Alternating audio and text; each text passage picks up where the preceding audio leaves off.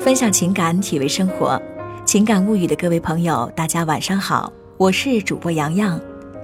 有的人呢，有一种特别神奇的力量，第一次你跟他眼神相交，第一次看他长发飘扬，然后回眸，或者第一次在电话的一头听到他的声音，这奇妙的第一次，你就有一种预感，你知道你们之间一定会发生些什么，你们一定会有。更深的交集，你们一定会走到一起。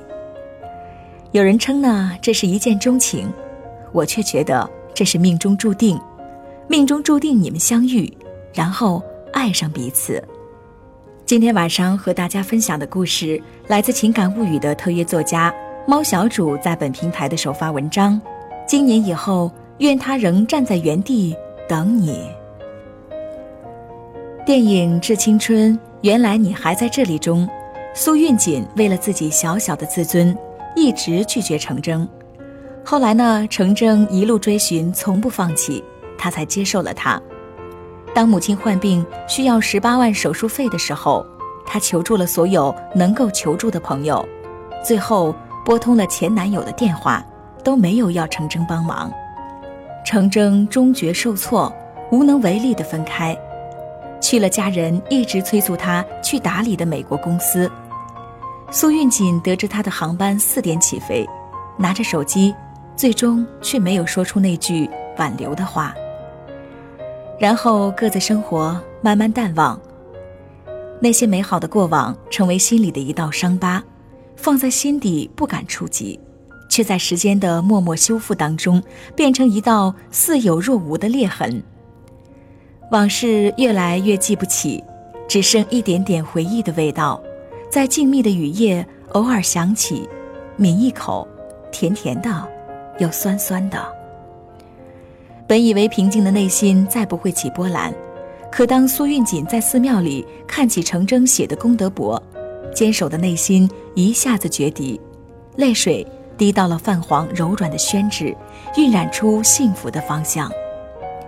他终于鼓起勇气，放下芥蒂，飞到美国去找他。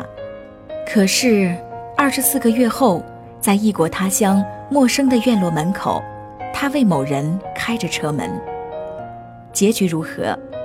电影里会有编剧告诉我们答案，可是现实里呢？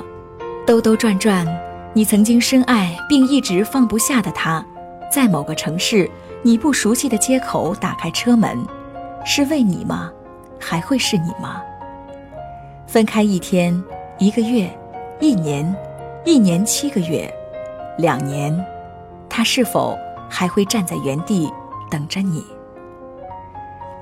苏可是我在群里认识的主播，晚上群里天南海北的聊得甚欢的时候，苏可常常自顾自地唱歌，他的声音慵懒中带着倔强，懵懂中带着透彻。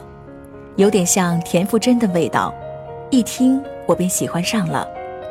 因为声音喜欢上他的不止我一个。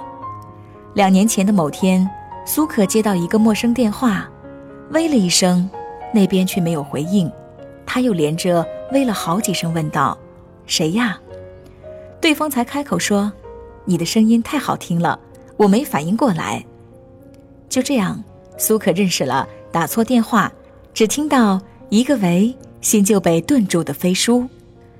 第二次，飞书主动联系了苏可。巧的是，飞书的声音也让苏可难以拒绝，深沉、磁性、字正腔圆，又带着温柔。这一次，他们一聊，竟然聊了一个多小时。那年，苏可二十岁，正在青岛读大学；飞书二十八岁，在日照。不曾想，二十八岁的飞叔却被苏可的声音沦陷。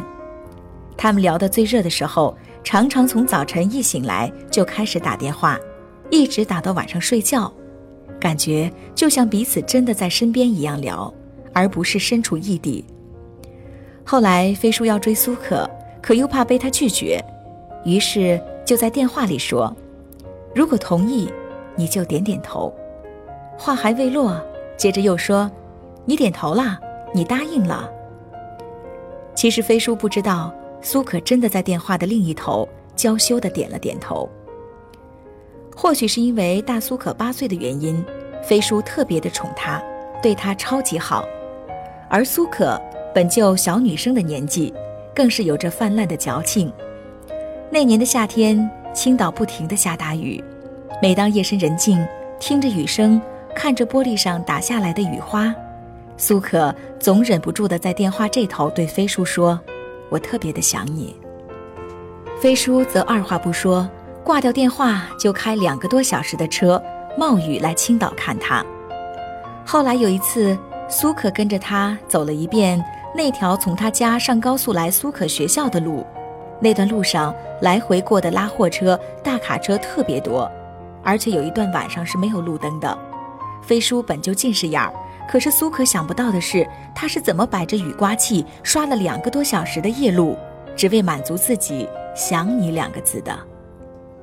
或许这就是爱情的魔力，一旦爱上了，便义无反顾。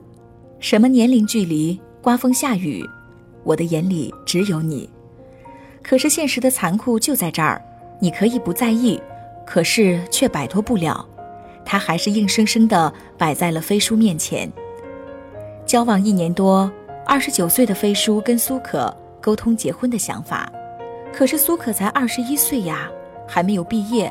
还没有实习，还没有工作，没能幸免的，他们在沟通中出现了矛盾。飞叔怪苏可是不是没有想过要跟他结婚，苏可却说：“当然想过，但不是现在。自己的未来一切都还是未知的，何必急着一年半载呢？”可是安全感不只是对女人而说，对真正爱的人、真正想得到的又怕失去的人来说。都会权衡。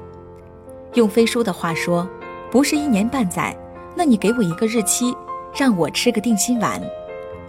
可是未来是不可预知的，谁又能知道那个日期会是猴年马月哪个时辰呢？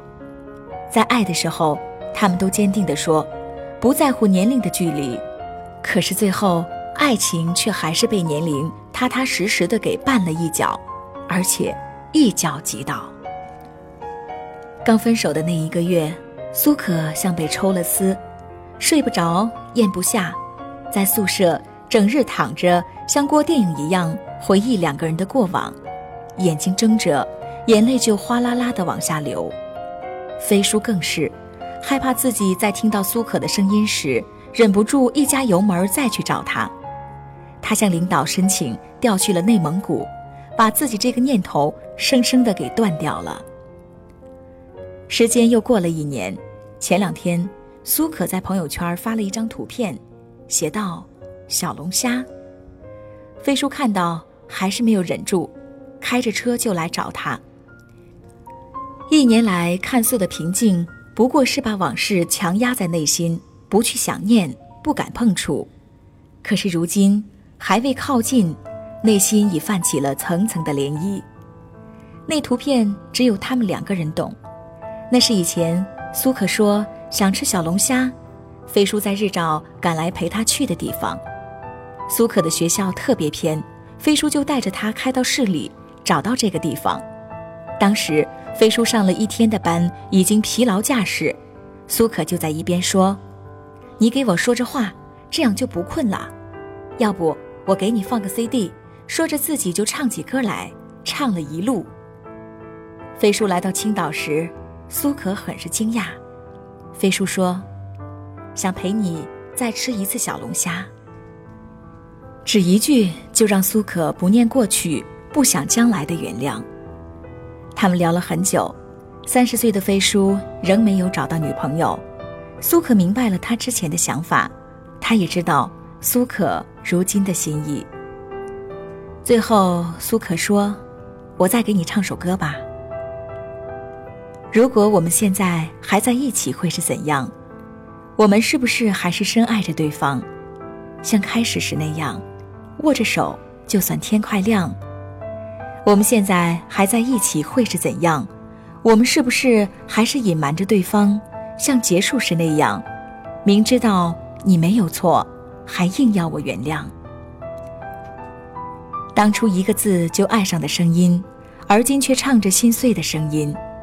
飞叔说：“我爱你。”苏可微笑了一下，在心里说：“我也爱你。”苏可虽然知道以后只要他给他打个电话说找他，他还是会直接奔着高速冲着青岛就来了，但是却也清楚，他们不会再在一起了。他们现在等的都是下一个其他人，下个人不管对错，都已无关你我。兜兜转转。尽管知道彼此还爱着对方，可是错过了就是错过了，没什么理由。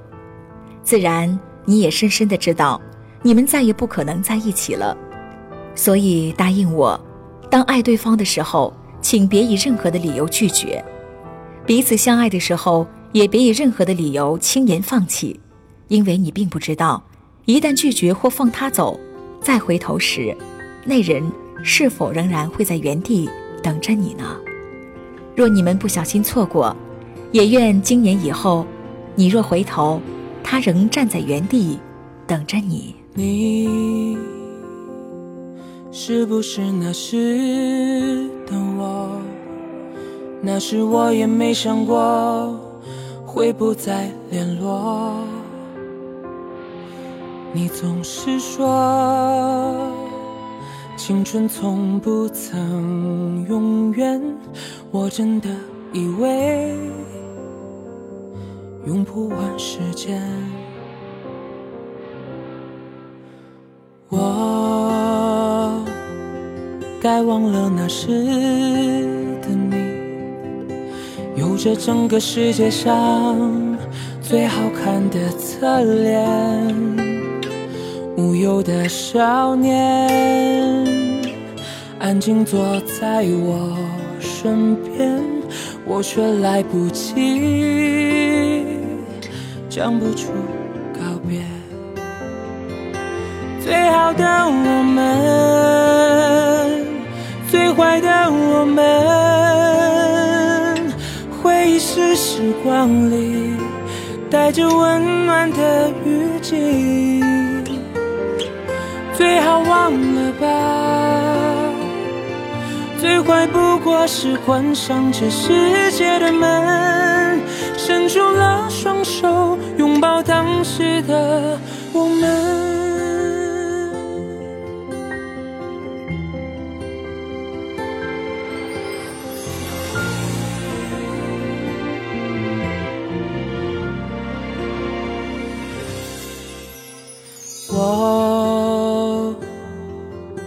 忘了那时。的你，有着整个世界上最好看的侧脸，无忧的少年，安静坐在我身边，我却来不及讲不出告别。最好的我们，坏的我们。回忆是时光里带着温暖的雨季，最好忘了吧。最坏不过是关上这世界的门，伸出了双手，拥抱当时的我们，